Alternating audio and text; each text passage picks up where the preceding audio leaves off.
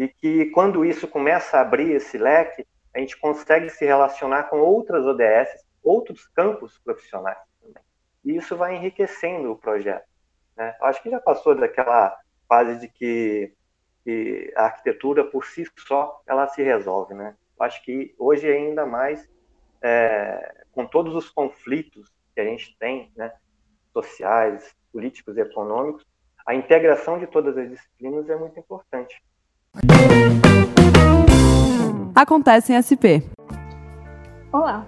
Iniciativas ao redor do mundo vêm demonstrando como é possível planejar os espaços urbanos de uma maneira mais sustentável e como a arquitetura pode ser uma ferramenta mesmo de transformação social e até ambiental, pensando aí no mundo mais sustentável.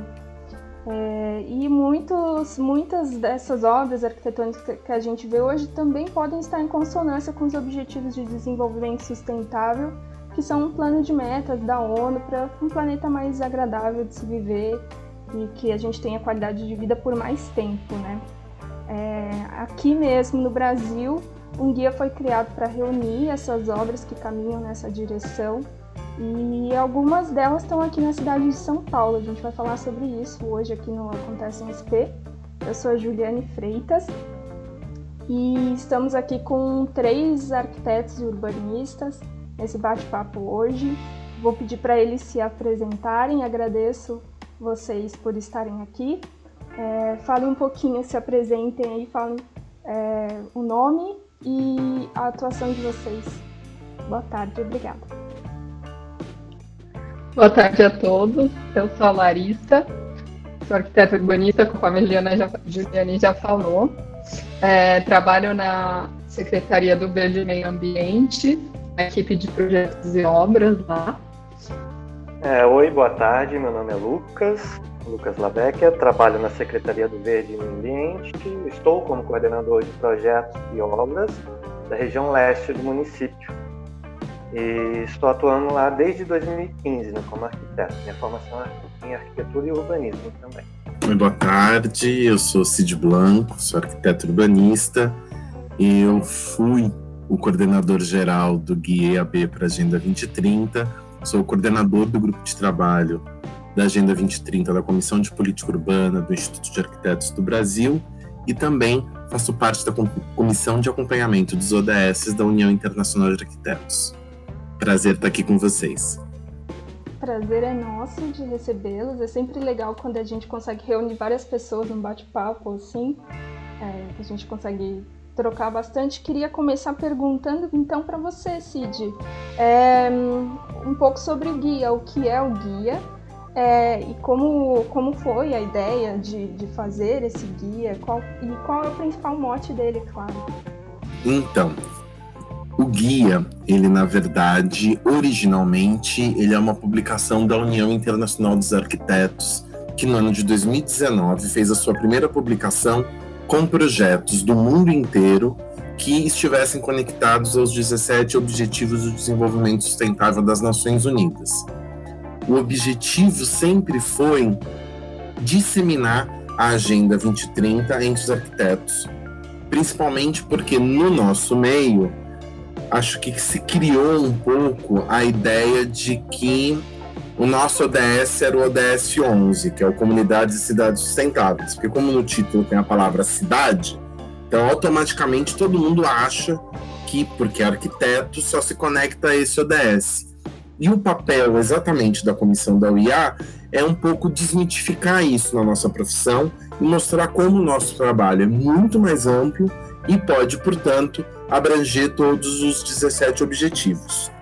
Com a realização do, do 27º Congresso Internacional da UIA no Rio de Janeiro, nós tivemos a ideia de fazer uma versão brasileira desse guia, só com projetos de arquitetos e arquitetas brasileiras. Então, a ideia é projetos arquitetônicos e planos urbanísticos de profissionais que são brasileiros. O projeto não precisa ser no Brasil. Aí veio a pandemia, esculhambou tudo, o congresso foi transferido para esse ano, e a gente, nessa confusão toda também, uh, meio que de marinheiro de primeira viagem, deu muito mais trabalho do que a gente imaginava para fazer a seleção mesmo. E aí a gente conseguiu lançar agora, recentemente, né? Muito feliz com o resultado e com a receptividade que a gente está tendo, mas o objetivo continua sendo o mesmo, né? Fazer com que os profissionais da área entendam que o nosso trabalho está diretamente vinculado à Agenda 2030 como um todo, né? Por isso que, inclusive, o nome do guia é Guia para a Agenda 2030. É o pacotinho, né? Para não ficar aquele estigma do ODS 11. Uhum, legal.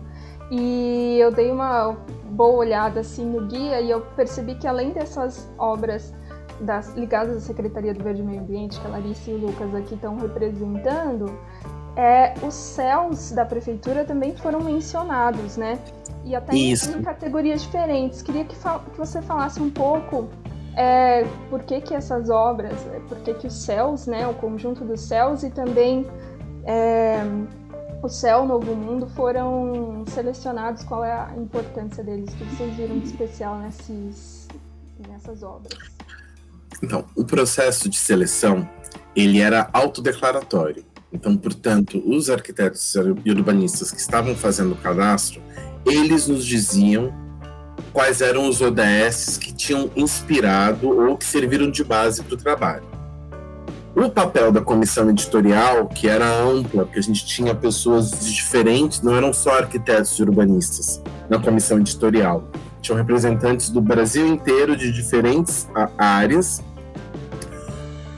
pessoas vinculadas ao trabalho com agenda. Então, o papel da comissão primeiro era este projeto que está se auto-intitulando vinculado a esses ODS realmente são vinculados a esses ODS? E se não, quais são os outros ODS aos quais ele pode estar vinculado e que o arquiteto não enxerga? Então, isso deu um, uma trabalheira e a grata surpresa que a gente teve, primeiro foi de que todos os projetos que a gente recebeu abrangeu os 17 ODS. E aí a comissão editorial indicava para nós, cada uma das pessoas, uh, tinha que indicar três projetos uh, por ODS. E aí eles foram ali fazendo. A somatória disso nos deu os projetos que foram selecionados. O que, que acontece? Como vários projetos eram em vários ODSs, tem projeto, como no caso do céu, que ainda que tenha a mesma lógica, que ficou mais pontuado num ODS do que no outro. E na medida que a gente foi fazendo a, a seleção, a gente foi distribuindo entre os ODS. E o Céu é um projeto multifuncional que agrega quase que a Agenda 2030 toda, por toda a dinâmica de relação uh, com a população, a questão da educação, do esporte, um, saúde, né? Uma coisa de acesso e, e direitos aí uh, universais.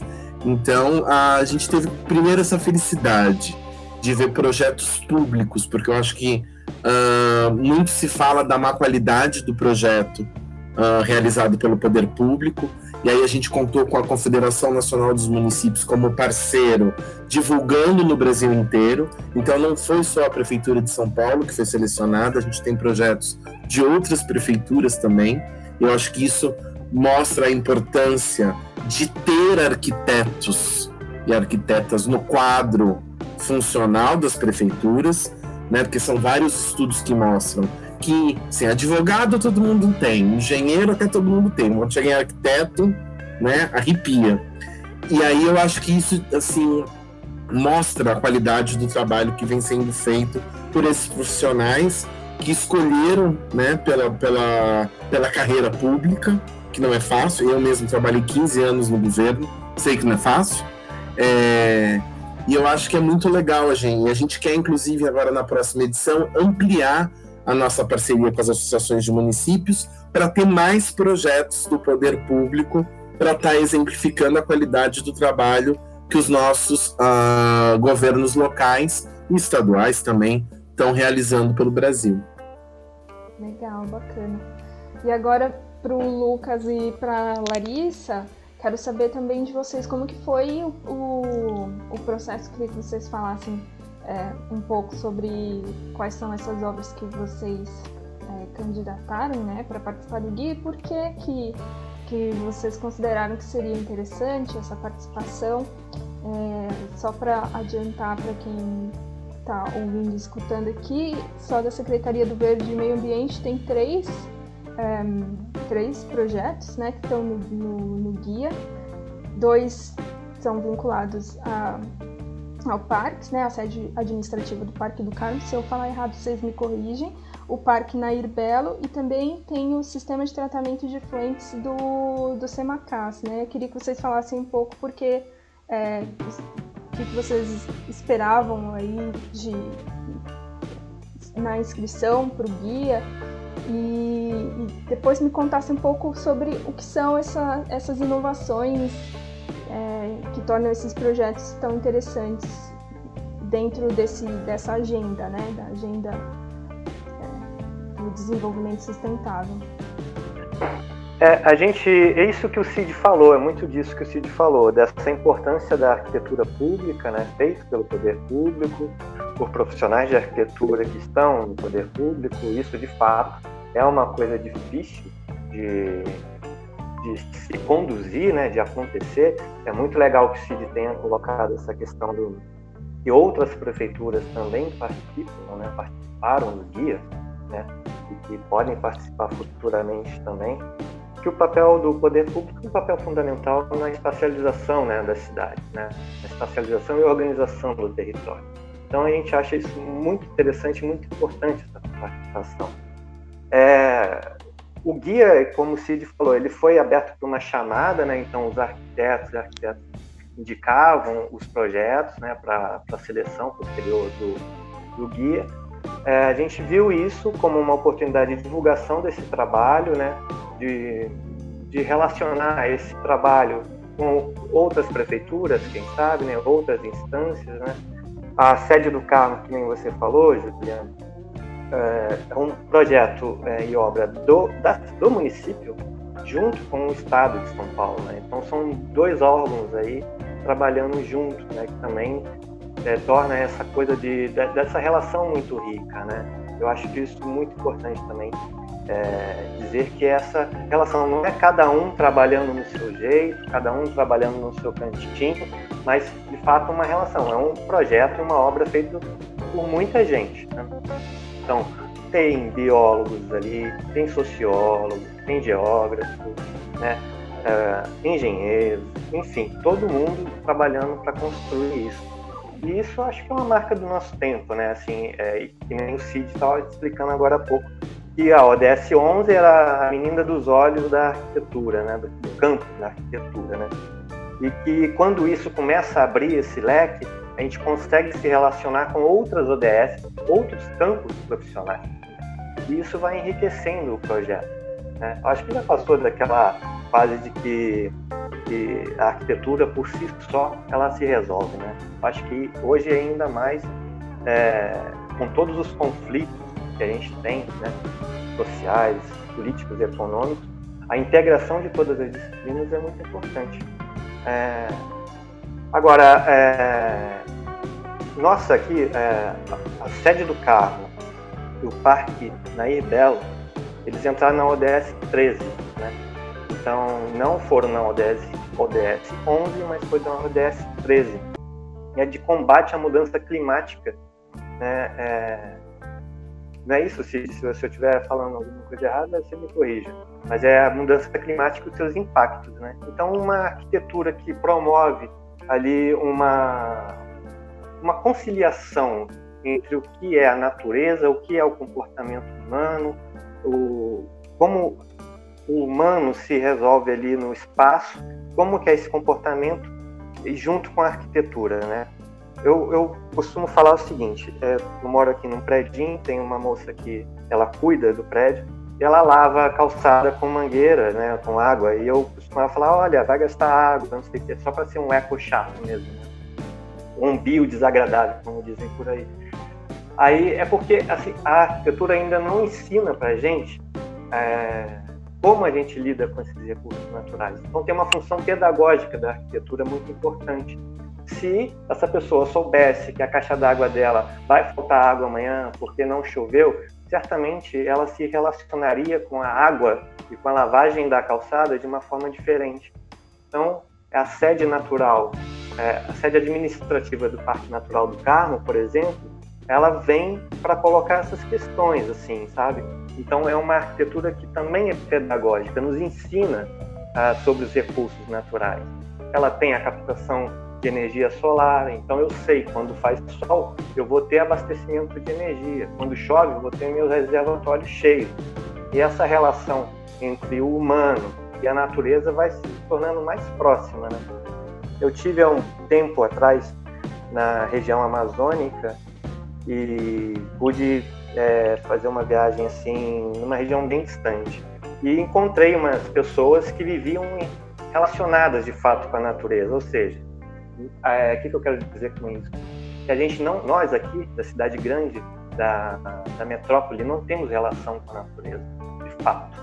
É lá, nessa região que eu visitei, a pessoa tinha que esperar a maré encher para o peixe entrar. E aí a maré vai baixar e ele vai lá e pega o peixe. Então essa relação de tempo, natureza, é completamente diferente. Aqui não, a gente vai na padaria, compra já está tudo pronto. Pão, vai na peixaria, compra o peixe, e, então a nossa relação, de fato, é uma relação prejudicada com a natureza. E eu acho que a arquitetura deveria entrar nesse campo, é, junto com outras disciplinas. Eu sempre penso na, na, na, nas disciplinas integradas, para que a gente possa avançar nessa relação e, e, no futuro, reverter essa situação tão conflituosa que é o meio ambiente e o modo de construir. Então, daqui a pouco eu falo mais um pouco do projeto, né, para não ficar, para não me estender muito. Bom, eu acho que o poder, é como o Cid falou e o Lucas reiterou, é muito complicado trabalhar no poder público todos os dias. É, bem, são bem desafiantes assim e, e daí eu acho que a gente trabalha sempre né, em em acordo com o desenvolvimento sustentável, né? principalmente na Secretaria do Verde. Mas quando a gente ficou sabendo né, da publicação do guia, a gente viu como uma oportunidade de divulgar o nosso trabalho, porque muitas vezes a população nem, nem fica sabendo o que está acontecendo, o que, que a prefeitura faz, principalmente lá nesse é, sistema de tratamento de efluentes no Parque da Anhanguera. Porque o Parque da Anhanguera tem uma área que é de visitação pública, mas tem uma área muito maior que é uma reserva ambiental. E, é, e esse sistema de tratamento de efluentes fica nessa parte que é restrita ao público. Então, ninguém sabe o que acontece ali, porque tem um hospital veterinário e mesmo eu, antes de trabalhar no Verde, nem sabia da existência desse hospital que trata animais silvestres que sofrem acidentes, enfim, são encontrados em. são resgatados de diversos lugares. Assim. Inclusive, a gente tem duas oncinhas lá que foram resgatadas de, de um canavial, porque foram abandonadas pela mãe. Assim, é muito, muito legal poder mostrar um pouco desse trabalho que a gente desenvolve, que é muito importante e aí, falando um pouco mais do sistema de tratamento de efluentes, é um projeto, uma obra, né? É um projeto muito inovador. A empresa mesmo contratada para executar esse serviço nunca tinha feito um projeto desses. É, então foi um desafio também para eles. E, e, foi, e é muito legal poder fazer parte disso e poder divulgar isso. E, bom, posso falar mais, qualquer dúvida que vocês tiverem, mais detalhes dos projetos. É o que o Lucas falou de sempre trabalhar em conjunto com outras disciplinas, né? É muito importante. Acho que principalmente nessa obra, acho que tem mais coisa de engenharia até do que propriamente de arquitetura e urbanismo, mas a gente trabalha junto. E é isso, para fazer uma cidade melhor, enfim, para todo mundo. É, você comentou, Larissa, uma coisa que eu ia perguntar mesmo, assim, vocês é, já estando numa secretaria que é muito ligada, que é uma secretaria do Verde Meio Ambiente, né? A secretaria já existe para isso, assim.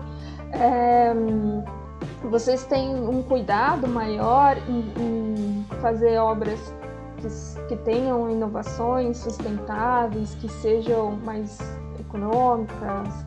É, e como que isso funciona aí dentro da, da, da gestão pública mesmo, né? Para a gente explicar para quem está é, assistindo, ouvindo, a gente tem um processo diferente de uma construção privada, né? Existem vários outros processos para a obra poder começar, para a obra ser aprovada, licitada. É, essa é uma preocupação de vocês? Como que vocês flutuam aí dentro desse, desse funcionamento mesmo? É uma preocupação nossa. A gente lá que trabalha na DIPO, que é a divisão de implantação, projetos e obras, a gente se preocupa bastante com isso, mas nem sempre é possível, né? É, enfim, por N questões, a começar pela tabela de orçamento que a gente tem que seguir, que é a tabela DIF, que é bem bem entravada, assim, é uma coisa que não tem o item, às vezes, que a gente precisa naquela tabela, e aí dificulta o orçamento, enfim. Tem alguns entraves né, burocráticos, mas sempre que possível a gente tenta seguir nessa linha mais sustentável. Acho que o Lucas pode me complementar, porque eu acho que a coisa mais sustentável que a gente já fez foi essa a sede do Carmo, né, Lucas? Não, de fato, a sede do Carmo ela tem essa, todos esses atributos sustentáveis, né? Mas a gente também tem que tomar um pouco de cuidado com esse termo sustentável para não cair naquela questão do mito da sustentabilidade, né? Que o Ailton Krenak fala muito no livro dele. É, de fato, existem esses problemas burocráticos que a Larissa levantou, são os problemas do dia a dia que ali engessam muito, né? A articulação de um projeto, o desenvolvimento de um projeto com uma pegada ambiental, por exemplo, mas a gente resolve muita coisa também no desenho, né? O desenho arquitetônico ele tem essa, esse poder de desenvolver ali uma, um espaço que a gente pode chamar de um espaço que se relaciona com a natureza, né? vou colocar assim. Então, um espaço mais permeável, plantio de árvores, por exemplo, a gente fez no Nair Belo 1.411 é, é, mudas, né? A gente pegou do viveiro da prefeitura, a prefeitura tem três viveiros na cidade que produzem árvores, é, produzem mudas de árvores. A gente pegou essas mudas, é, colocou no Parque Natural do Carmo, então na sede administrativa a gente fez um plantio, no, na Ibelo a gente fez outro plantio também, na Ibelo chegou a 1.411 árvores. Né? No, na sede administrativa do Natural do Carmo, a gente colocou ali aproximadamente 100 árvores. Se eu não me engano, 99 árvores foram plantadas lá, nativas e ameaçadas de extinção. E o próprio desenho da, da, da arquitetura, né? Então, a gente tem lá na sede administrativa uma sede que é elevada, ela libera o solo, então não, não, não tem aquela coisa de impermeabilização do solo, 100% da ocupação do terreno, né? Ah, quando a gente libera, ou seja, ela é elevada, ela é construída um pouco acima, um metro acima do solo. Ela lembra um pouco uma palafita, né? Então a chuva corre ali embaixo, infiltra no solo. Ao invés de fazer um sistema de drenagem, né, com espinha de peixe, tubulação debaixo da terra, é, optou-se por fazer um laguinho. Então tem um lago que a água vai para esse lago, né? Direciona, o terreno direcionou essa água para o laguinho e aos poucos essa água vai lá, infiltra no solo, evapora, sem essa necessidade muito invasiva da intervenção da, de, de uma drenagem, sabe? É, e outros atributos também que uma edificação é, pode ter e que já ajuda, por exemplo, grandes aberturas, janelas grandes, né? mais vidro, é, então entra mais luz, entra mais ar. Lá não tem ar condicionado. Isso também foi uma premissa, não ter ar condicionado. Né? Então dá para abrir as janelas, a ventilação é cruzada, entra o ar fresquinho, entra a luz do, do sol. tem no telhado umas clarabóias, né? São os espaços que a gente deixa na telha e coloca um, um elemento translúcido, que a luz do sol bate ali, ela filtra e ilumina todo o ambiente interno. Então, para ambientes menores, tipo banheiro, cozinha, é, são, é ótimo. E lá tem, a gente tem uma série de clarabóias que levam luz solar para dentro dos sanitários e para a cozinha. Né? Então são coisas do menores que é possível fazer com desenho de arquitetura. Né? É óbvio que se a gente estivesse na tabela de, de, de orçamentos da CIUB, esses elementos facilitariam muito. Né? Mas grandes vão, grandes aberturas, elas já ajudam muito. Captação de água da chuva também é uma coisa que lá na sede administrativa a gente acabou instalando. Então o telhado ele tem um desenho meio é, que, é, que, é, meio circular assim, né? E, e, faz a captação dessa água de chuva por calha, né? Tem uma corrente que desce pela calha, essa água desce na corrente, é direcionada a dois tanques que armazenam essa água. Então essa água não pode beber, mas você pode lavar uma ferramenta, você pode regar as plantas, você pode fazer uma série de coisas com essa água e ela é reutilizável. Né? É água da chuva, a gente tem isso em abundância no Brasil. Eu acho que a arquitetura no Brasil é isso, é entender o nosso clima, trabalhar em conjunto com ele. Primeiro é entender o clima, que clima a gente está, onde estamos, faz sol, energia solar, chove, captação de água, venta, então tem circulação é, cruzada de ar, é, isso é tudo garante que essa arquitetura converse mais com a natureza, né? Grandes aberturas e, e não só para ventilação, mas para bem-estar de quem está ali dentro também, né? Você pode abrir uma grande janela, olhar lá fora, ter essa relação nem que seja visual, né? E é uma edificação menos invasiva, que conversa mais com o entorno. E também é importante uma coisa que não tem tanto a ver com, a, com o que a gente está falando aqui, mas é que os nossos projetos, é, esse da Larissa, é, é, é, um tratamento de efluente, eu acho que não, não, mas você me corrige, Larissa. Mas eles também têm que passar por, pela aprovação na CPA. Né? Então, eles são a, a, acessíveis, esse projeto. A CPA é a Comissão Permanente de Acessibilidade que a Prefeitura de São Paulo tem. Então, todos os projetos públicos devem ser aprovados lá né, para garantir esse selo de acessibilidade. Então, a sede do Carmo tem esse selo, então, uma pessoa cadeirante, uma pessoa cega, uma pessoa com mobilidade reduzida pode usar todos os espaços dessa edificação. Isso não tem a ver diretamente com a natureza, mas tem a ver com que é uma edificação para todos, né? E podem, qualquer pessoa pode entrar ali, né? Podem é, acessar os espaços sem dificuldade. Né? Então tem uma norma para isso, tem um corpo técnico que trabalha para isso. E então, aqui voltando lá no início da nossa conversa, eu acho que o desenho garante muita coisa, né? Não só os materiais, mas o desenho também ele é um elemento que garante, é, vamos dizer, uma relação da, do que é construído com o meio natural. Eu acho super importante isso. E a gente tenta resgatar isso nos nossos projetos. Outra coisa é ver a área, observar essa área, fazer um levantamento dessa área, ver o que tem lá. Tem curso d'água, tem mata, tem maciço arbóreo, que tipo de vegetação que é. é tem toda uma legislação ambiental para isso, né? Tem as APPs que devem ser preservadas. Então também a gente tem um aparato aí, um arcabouço ambiental, é, legislativo, perdão, um arcabouço legal, vamos dizer assim, que é, que, que dá esse apoio também para que a obra garanta, né, o projeto garanta a permanência desses elementos e que são fundamentais. Uhum. Acho que aproveitando o que você falou sobre sustentabilidade, acho que o CID, se puder estar tá mais próximo da agenda, se puder para explicar para quem está ouvindo, escutando, é, a sustentabilidade ela não está ligada é, apenas ao, ao meio ambiente, a tecnologias verdes? É, o que, que, o que, que abrange quando a gente fala de ODS, CID?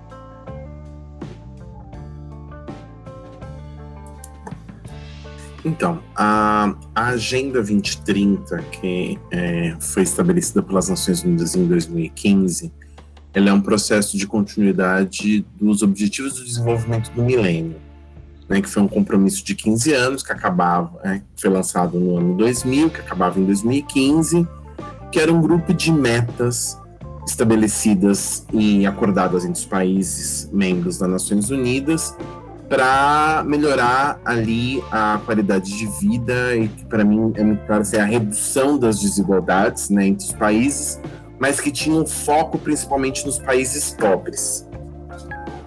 Uh, deu certo parcialmente, o Brasil na época inclusive fez sucesso porque tinha números muito bons.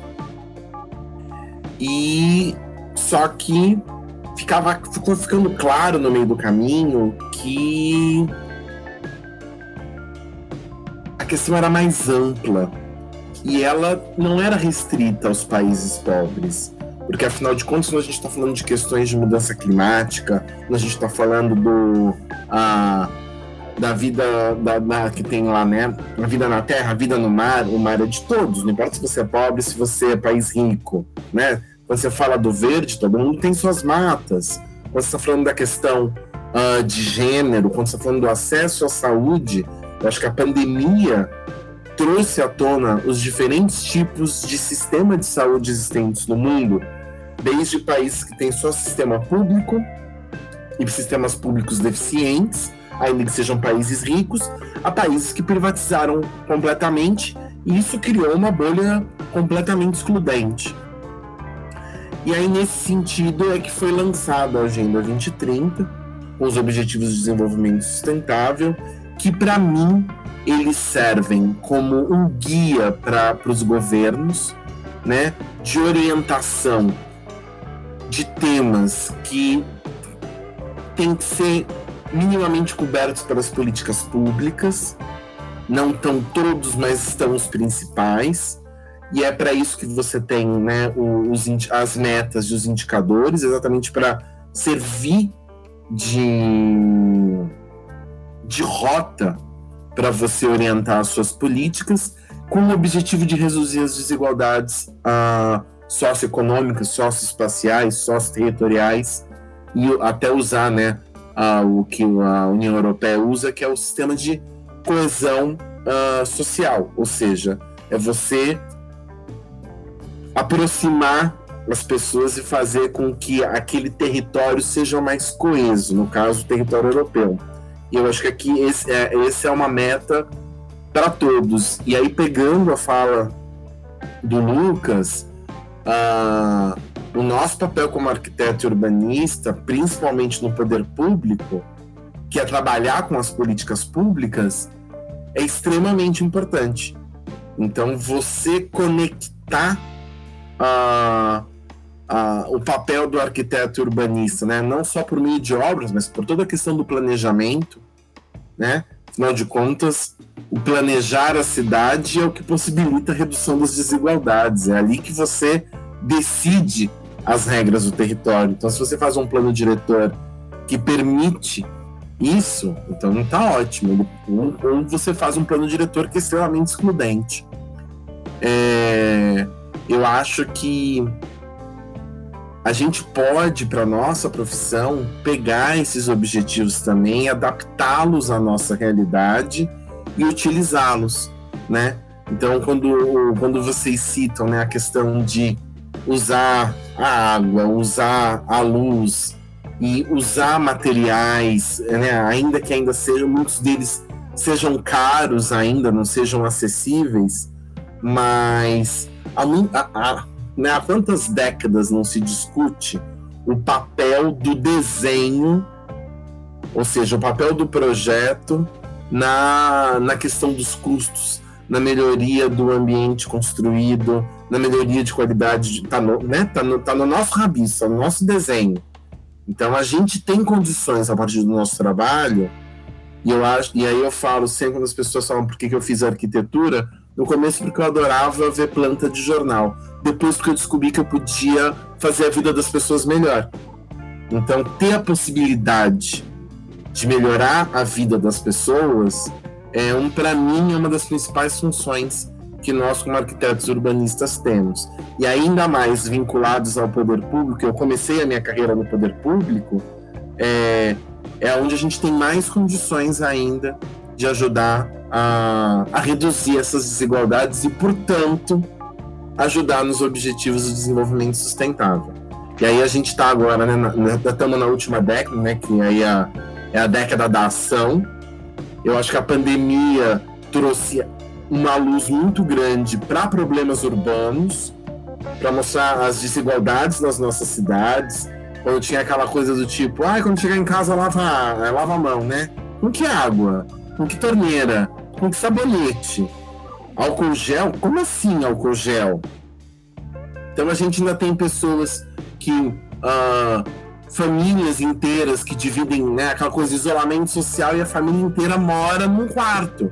Seis pessoas dividem um quarto de 10 metros quadrados. Como é que você tem isolamento social? Como é que você fala de ventilação em casa que não tem janela?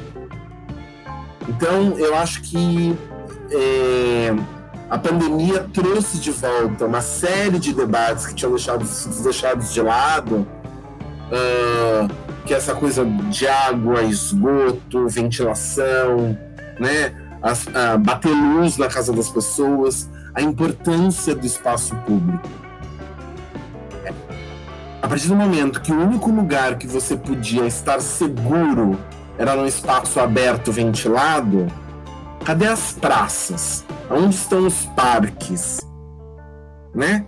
E aí eu acho que trouxe uma série de, de questões que vão acompanhar esses dez últimos, esses nove últimos anos da Agenda 2030 e, consequência, isso vai virar uma Agenda 2045 depois, mas o que aconteceu nesse momento vai fazer pensar em muita coisa e, de novo, nós, arquitetos e urbanistas, vamos ter um papel fundamental para reverter esse quadro, seja por meio do projeto, seja por meio de políticas públicas. Legal, e acho que você citou parques, praças, acho que o Lucas e a Larissa talvez possam comentar um pouco e como que é, é, a atuação de vocês como arquitetos da Secretaria do Verde, pensando é, esses parques e praças para além desses, é, desses três projetos especiais, né, que, que ganham destaque com esse guia, mas como que, quais são as diretrizes principais e que norteiam vocês na hora de pensar um projeto novo como esse? É, por exemplo, se a gente pegar aqui o, o Parque Nair Belo, né, que está no guia, vou continuar com ele como exemplo, é, toda aquela área que hoje é ocupada pelo Parque Nair Belo foi fruto lá atrás, na década de 70, é, de um parcelamento do solo. Né? Então a gente está falando de uma região Itaquera, Zona Leste, e o distrito, a cidade líder ali, onde está localizado na Ibel. E lá foi feito, na época, um parcelamento do solo, né, da antiga tecelagem, que era Santa Terezinha, que deu nome ao bairro. Né? Então foi feito viário, abriu é, avenidas, né? as pessoas começaram a construir, começaram, começou aos poucos, na década de 70, 80, é, chegar energia, né, bem devagar, aos pouquinhos, porque muita, muita organização popular para isso, né, para pressionar o poder público, né, é, é, associação de moradores, né, de amigos do bairro também teve essa questão pressionando o poder público para levar a infraestrutura para lá. Na década de 80, quando aparecia naquela região é, as primeiras escolas públicas, né, estaduais. Na década de 90, vai para aquela região ali de Itaquera, o Shopping Aricanduva, eu acho que, se não me engano, ainda é o maior shopping da América Latina. É, tem a canalização do, a, do, do Aricanduva, tem a construção das pistas, enfim, uma série de alteração no território e aos poucos ele vai se transformando, né? E agora restou, né, até ano passado estava o, essa área que é a área do, do Nair Belo, né? Que é fruto do, desse parcelamento que eu te disse. E o, o, poder público tinha essa área, ela era, era da prefeitura, é, era da, em posse da Secretaria do Verde e do Meio Ambiente, né? Então a gente, é, enquanto secretaria, tinha que dar uma destinação de, de parque para lá, o plano diretor pede isso, né? Então esse parque estava lá em planejamento, é, na, na, categoria de em planejamento, e o plano diretor como lei, né? A secretaria tem que cumprir esse plano. E a gente fez essa divisão é, de duas partes do Parque Nair Bela. A primeira parte é a fase 1 e a segunda parte é a fase 2. A fase 2 ela é, uma, é a maior parte do parque e ela tem todo o curso do córrego Rio das Pedras, se não estou enganado, é o córrego Rio das Pedras, afluente do Aricanduva. Então a importância de um desenho era é permanecer com esses é, atributos ambientais, vamos chamar assim. Então a mata, permanecer com essa mata que é remanescente da Mata Atlântica, proteger esse córrego, porque ele não é só um córrego, ele é um sistema de drenagem. Né? Então quando chove, a cidade enche de água, né? A cidade é aqui, onde não tem, onde tem a infraestrutura. Mas o resto da cidade, onde não tem essa infraestrutura, ou onde os córregos foram tamponados né, de modo equivocado, é, costumam ter enchentes. Então, a permanência desses córregos é, é importante para que essas enchentes não ocorram, para onde a água vai. Né? Então, o córrego tem que estar protegido, que é lá que a água vai, e depois ela vai cair no Aricanduva, que é um rio é, de grande porte, e depois vai para o Tietê, enfim. Então, a permanência desses atributos, que eu chamo de atributos ambientais, córrego, mata, fauna também super importante. Então, quando a gente começa um projeto, normalmente a gente pede apoio na nossa divisão de fauna silvestre. Então, a fauna silvestre vai lá, vai fazer um relatório, ela vai falar que tipo de ave tem lá, que tipo de animais que tem lá, o que pode ser feito para que esses animais permaneçam lá, ou o que pode ser feito para que potencializem ainda a reprodução desses animais. Então, plantio de algumas árvores, a permanência e proteção de outras áreas.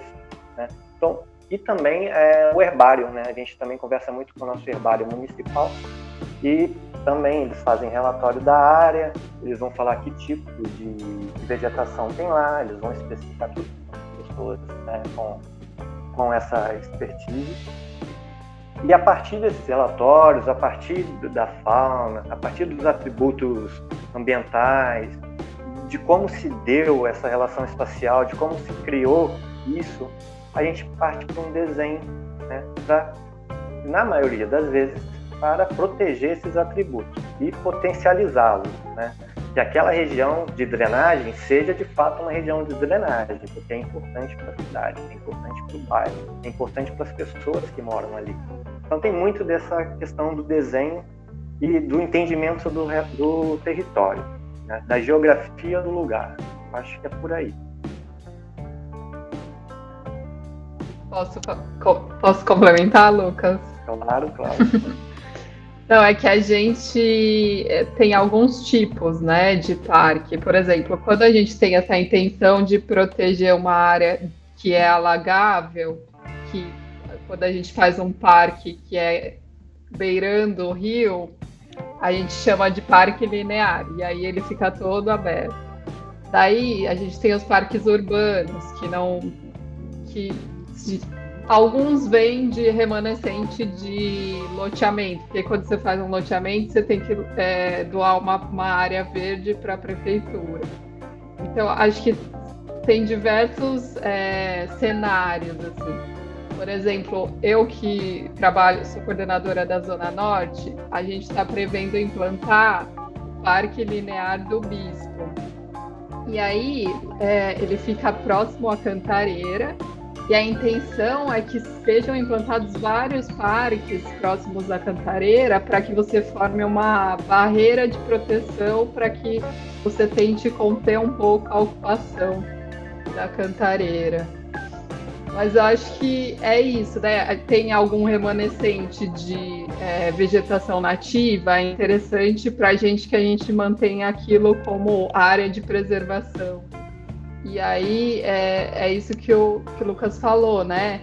Tipo, potencializar as qualidades daquele lugar. Mas acho que uma das principais é, funções assim das áreas verdes é manter a permeabilidade do solo, né? Porque a gente vem de uma de um histórico de muita impermeabilização, né? Que se achava que tinha que impermeabilizar tudo. E aí a gente está vivendo esse caos, né? Resultante desse pensamento, né? E de canalização e tudo, que, nossa, ataca com concreto em tudo, né? E agora a gente está, acho que, num movimento contrário a isso, tentando resgatar a presença da água na cidade, né?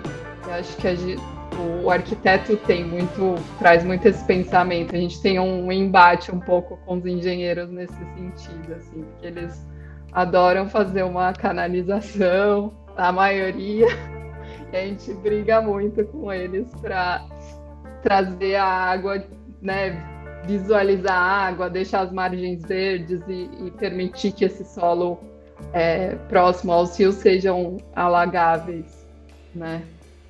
Acho que é um pouco isso que a gente é, pensa quando a gente vai implantar um, um novo parque, mas são diversas situações, assim.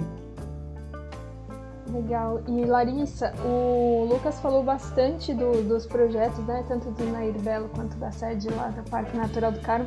Queria que você só falasse um pouquinho mais, então, sobre o sistema de tratamento de efluentes que fica dentro do Parque Anhanguera. Se você puder também contextualizar, você explicou que o Parque Anhanguera tem uma grande área de preservação, né? É, como é que, como é que funciona mais ou menos esse sistema? Para que, que ele serve? É tratamento de esgoto? Como que é? Bom, é, ele está dentro desse contexto, né? O Parque Anhanguera, que é aberto à visitação pública, é um dos parques maior, mais antigos de São Paulo e é um dos maiores também.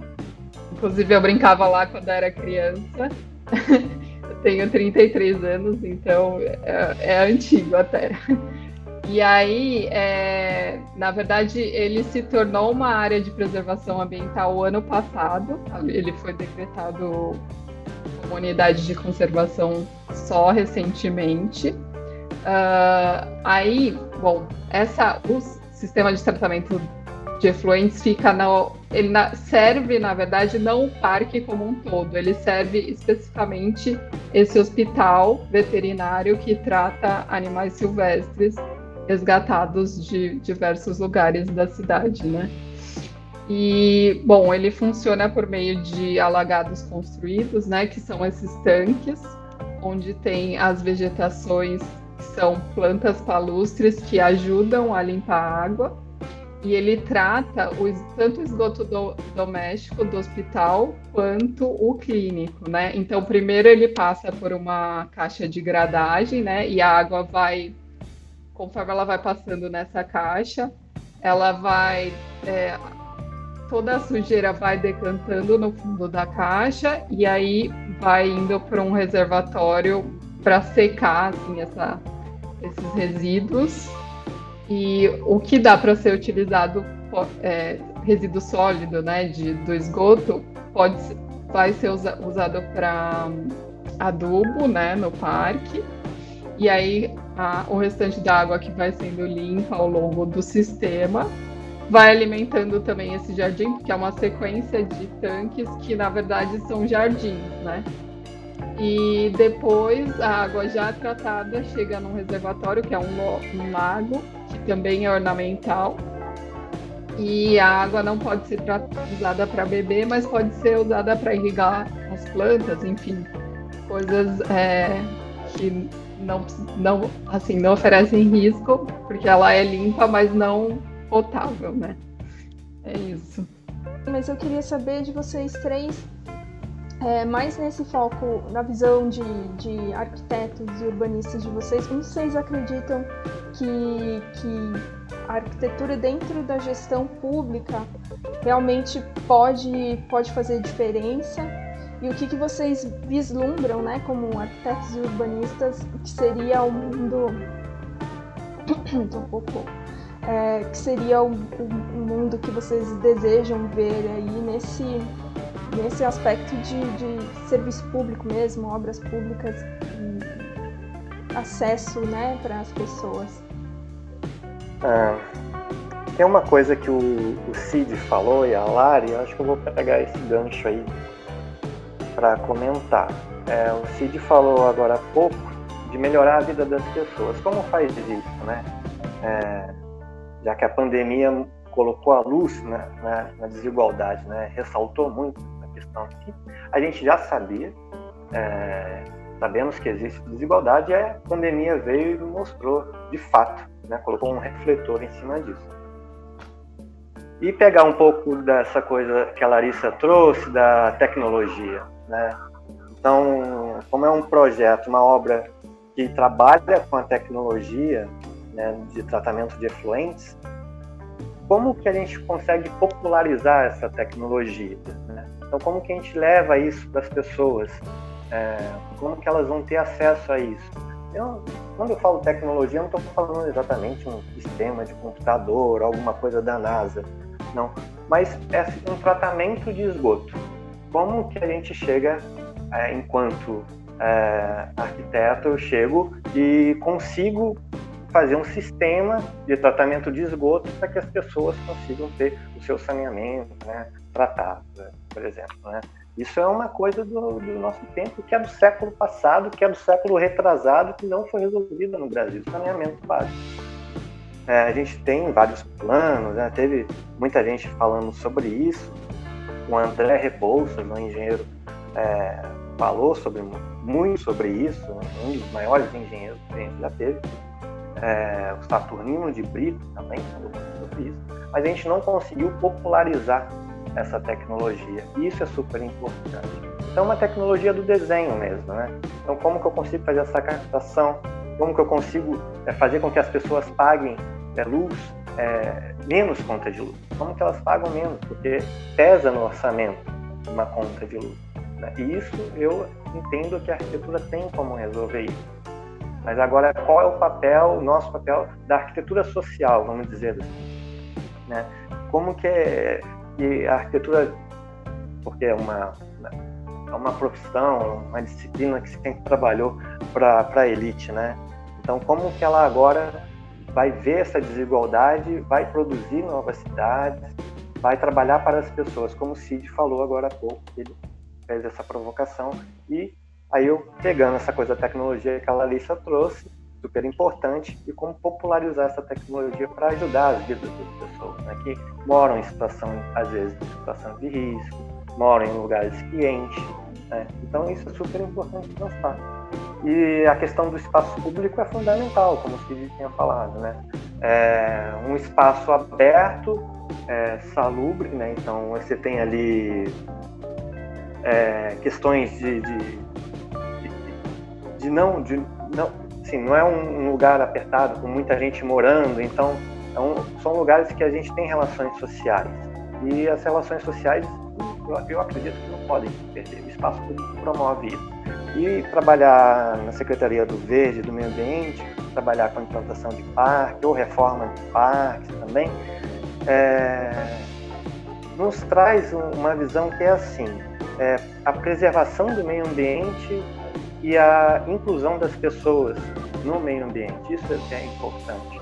Não é tirar a natureza, tirar o meio ambiente das pessoas, é colocar as pessoas lá, é obviamente com um sistema pedagógico, né, para que as pessoas aprendam o que é um córrego, aprendam o que é uma árvore, o que é uma fauna, o que é uma borboleta, qual a função da abelha, por exemplo.